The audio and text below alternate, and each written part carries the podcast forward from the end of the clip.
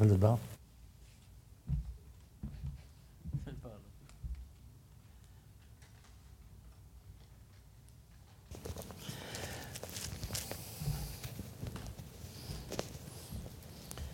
Ah non, c'est le micro qu'elle a là. Va au micro qu'elle a. Il n'y a pas de micro ici. On va y arriver, on va y arriver. C'est bien, c'est bien. Est-ce que vous m'entendez bien? Ouais. Je vais vous lire euh, quelques versets de Hébreux 12, 26 à 29. Celui dont la voix a, fait alors trembler la terre fait maintenant cette promesse. Une fois encore, j'ébranlerai non seulement la terre, mais aussi le ciel.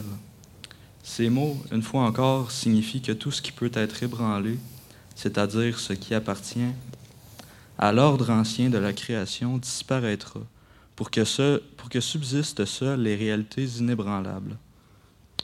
Le royaume que nous recevons est inébranlable. Soyons donc reconnaissants et servons Dieu d'une manière qui lui soit agréable, avec crainte et profond respect, car notre Dieu est un feu qui consume.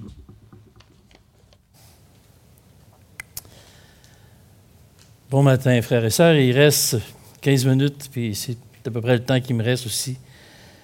Mais c'est moi qui ai fait l'entrevue avec Marielle, puis euh, cette femme-là m'a fait pleurer, hein, m'a fait, nous a touchés vraiment. C'est extraordinaire que cette dame qui n'a plus de vie finalement nous a fait une leçon, nous a donné une leçon de vie. Euh, ces témoignages-là ont un but particulier, c'est qu'on réalise quelque part que c'est le Seigneur qui est le plus important, que le Seigneur nous a donné des belles choses et qu'il faut être reconnaissant de cela. Le docteur David Soper écrivait que la différence fondamentale entre une prison et un monastère, c'est juste la différence entre le grognement, l'amertume et, la gratitude. Un criminel en prison se lève chaque matin en grognant. Un homme volontaire dans un monastère se lève à chaque matin en étant reconnaissant. Si un criminel devient un saint, sa prison devient un monastère. Et, lorsqu'un saint abandonne la gratitude, le monastère devient une prison.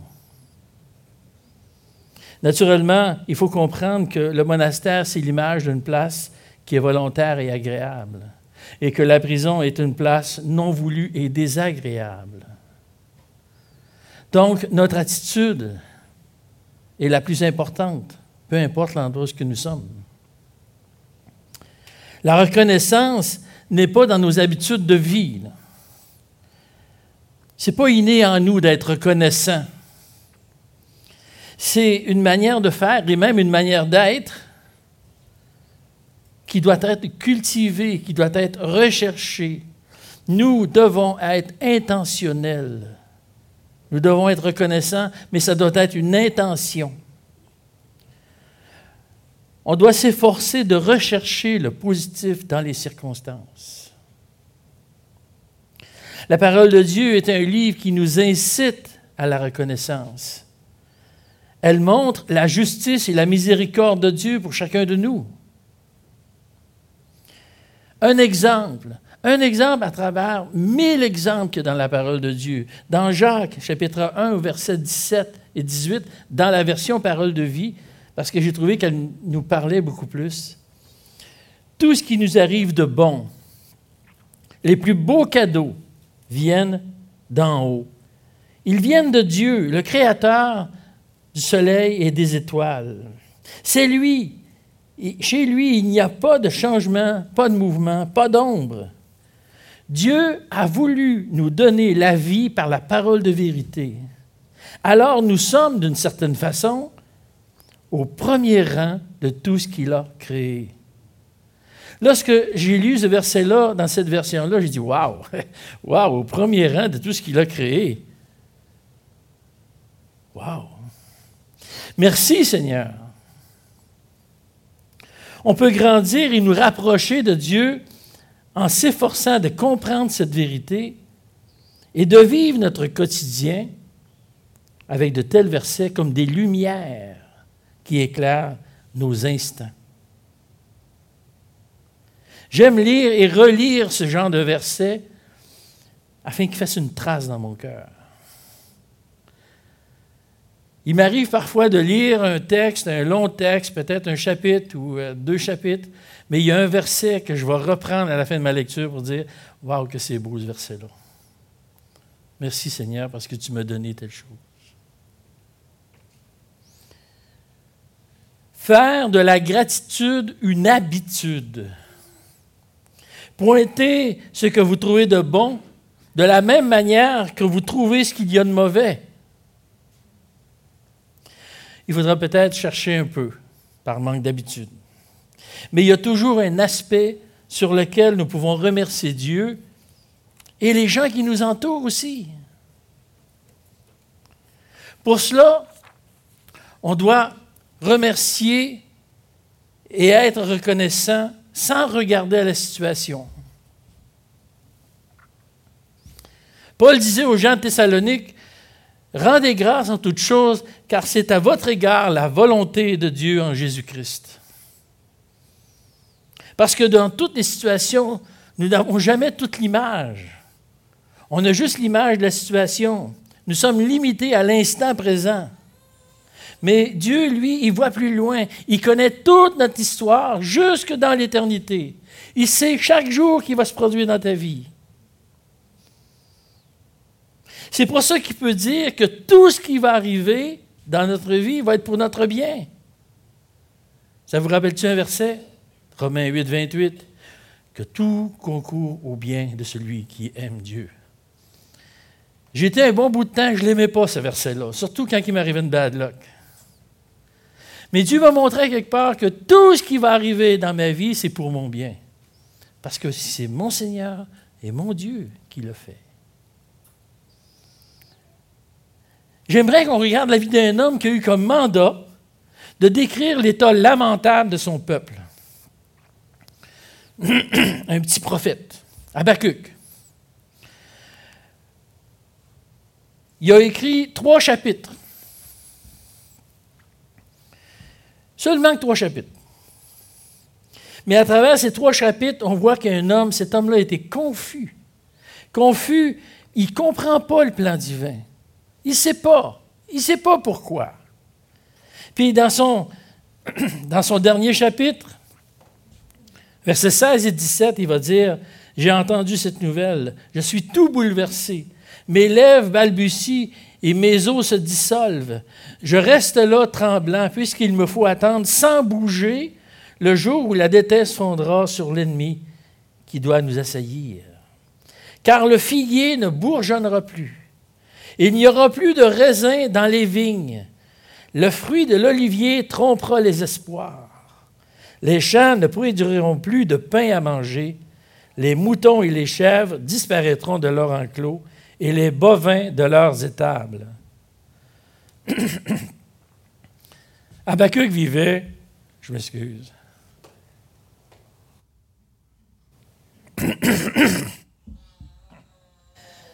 Habakkuk vivait dans un grand malheur, plus d'espoir. Sa lettre au complet est sombre. Sa vision des circonstances est catastrophique. Il s'attend à être envahi et les pertes vont être énormes. Combien d'espoir brisé dans ces mots? Comment être reconnaissant? Comment être reconnaissant? On peut-tu être reconnaissant dans ce temps-là? Bien, juste les deux versets qui suivent. Mais moi, c'est à cause de l'Éternel que je veux me réjouir. J'exulterai de joie à cause de Dieu qui me sauve. L'Éternel, le Seigneur, c'est lui ma force. Il rend mes pieds pareils à ceux des biches.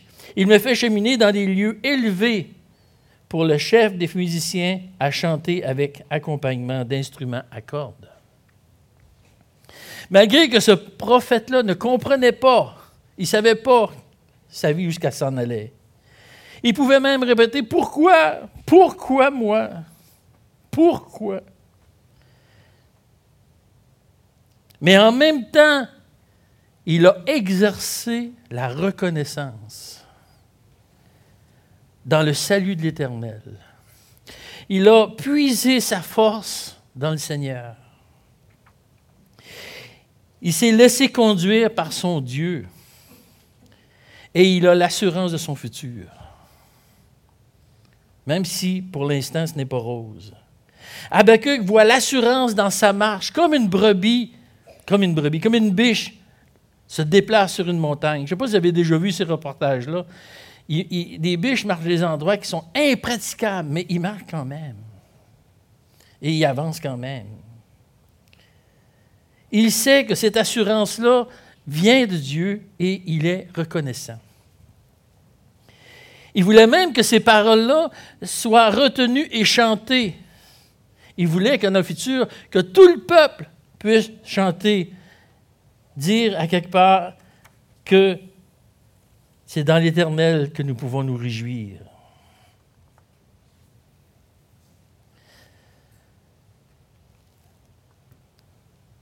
On a remercié, on a été reconnaissant, sans regarder à la situation, on est quand même reconnaissant. Mais, deuxième point, partagez votre gratitude.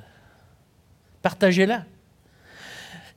Partager notre gratitude influence grandement les relations que nous avons avec Dieu et les relations que nous avons avec les gens qui nous entourent. M. Warren disait, apprécier quelqu'un, c'est lui donner une valeur. C'est important de le faire. Lorsqu'on apprécie les gens et qu'on leur dit, ils développent eux-mêmes une meilleure image. Ils développent d'eux-mêmes une meilleure image. Se sentir apprécié. Notre gratitude aide, les gens à vivre. Lorsque vous appréciez quelqu'un, vous l'aidez peut-être à passer à travers un moment difficile qui a voulu jamais parler à personne. Quand vous lui dites J'aime ce que tu fais. Ce matin, j'ai aimé les témoignages, j'ai aimé les musiques de louange. J'ai aimé que les gens qui ont monté ça, et vous ne pouvez pas savoir le travail que c'est, comment ils sont investis. J'ai aimé ça. Et je vous remercie, messieurs, mesdames. C'est une bonne attitude de dire merci. C'est une bonne habitude de dire merci. Même pour les petites choses que les gens font peut-être pour vous ou même pour les autres. Je vous remercie ceux qui sont impliqués dans l'Assemblée pour faire avancer les choses. Tous les frères en profitent et je suis content de ça.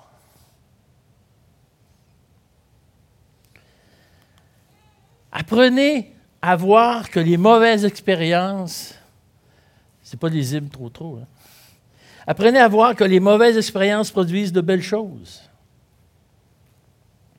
Les temps difficiles nous renforcent et nous préparent. Lorsque nous aurons passé ces temps difficiles, nous pourrons voir.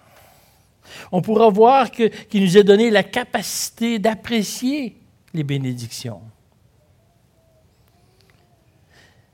Savez-vous pourquoi qu'on est au courant de la bonne nouvelle? c'est parce qu'il y en a eu une mauvaise. Sinon, la bonne nouvelle n'a pas de sens. J'ai reconnu j'étais perdu. Mais Dieu est venu me sauver.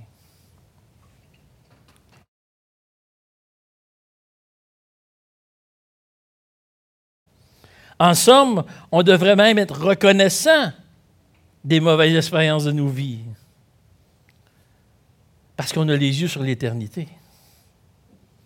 Tout va conclure dans l'éternité. Un autre point, apprenez à constater la force que la gratitude apporte. On a vu et on a entendu des gens qui ont été reconnaissants malgré les, situations très difficiles. Leur reconnaissance a permis de reconnaître le travail de Dieu dans leur vie. Ils ont développé la force et la persévérance. Ce n'est pas nécessaire d'être dans une situation aussi difficile pour être reconnaissant. Mais ces gens-là savent que Dieu fait les choses pour eux. On croit que la gratitude est une option de la vie que l'on doit décider d'utiliser ou non. On se lève le matin et on dit aujourd'hui je vais être de mauvaise humeur ou de bonne humeur. Je vais choisir. Mais la gratitude est la, est la volonté de Dieu. Dieu veut qu'on soit reconnaissant. C'est une option de la vie. Ce n'est pas une option de la vie, c'est quelque chose d'indispensable. Comme tous les dons de Dieu, la gratitude, c'est quelque chose que Dieu nous donne. Elle est présente dans notre avancement. Elle est présente dans notre joie de vivre. Elle devient une force qui nous permet de passer au travers de bien des épreuves, bien des tentations, bien des frustrations. En conclusion, la gratitude que l'on appelle aujourd'hui action de grâce est une puissance cette puissance nous rend capable de regarder nos expériences passées de, telle manière que Dieu nous a, accompagnés. On est reconnaissant de ça. Et qu'il a manifesté son amour. Non seulement la gratitude permet de développer une force en nous, mais elle permet aussi de rendre les autres capables de se renforcer aussi, dans une perspective positive. Il y a une phrase qui me revient souvent dans mes mémoires que j'ai entendue il y a longtemps. Quand on fait le bien, on ne sait pas tout le bien qu'on fait. Quand on fait le mal, on ne sait pas tout le mal qu'on fait.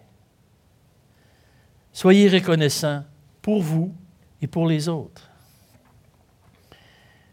Qu'il soit un enfant de Dieu ou non, soyez reconnaissants tout le temps. Que le Seigneur bénisse sa parole.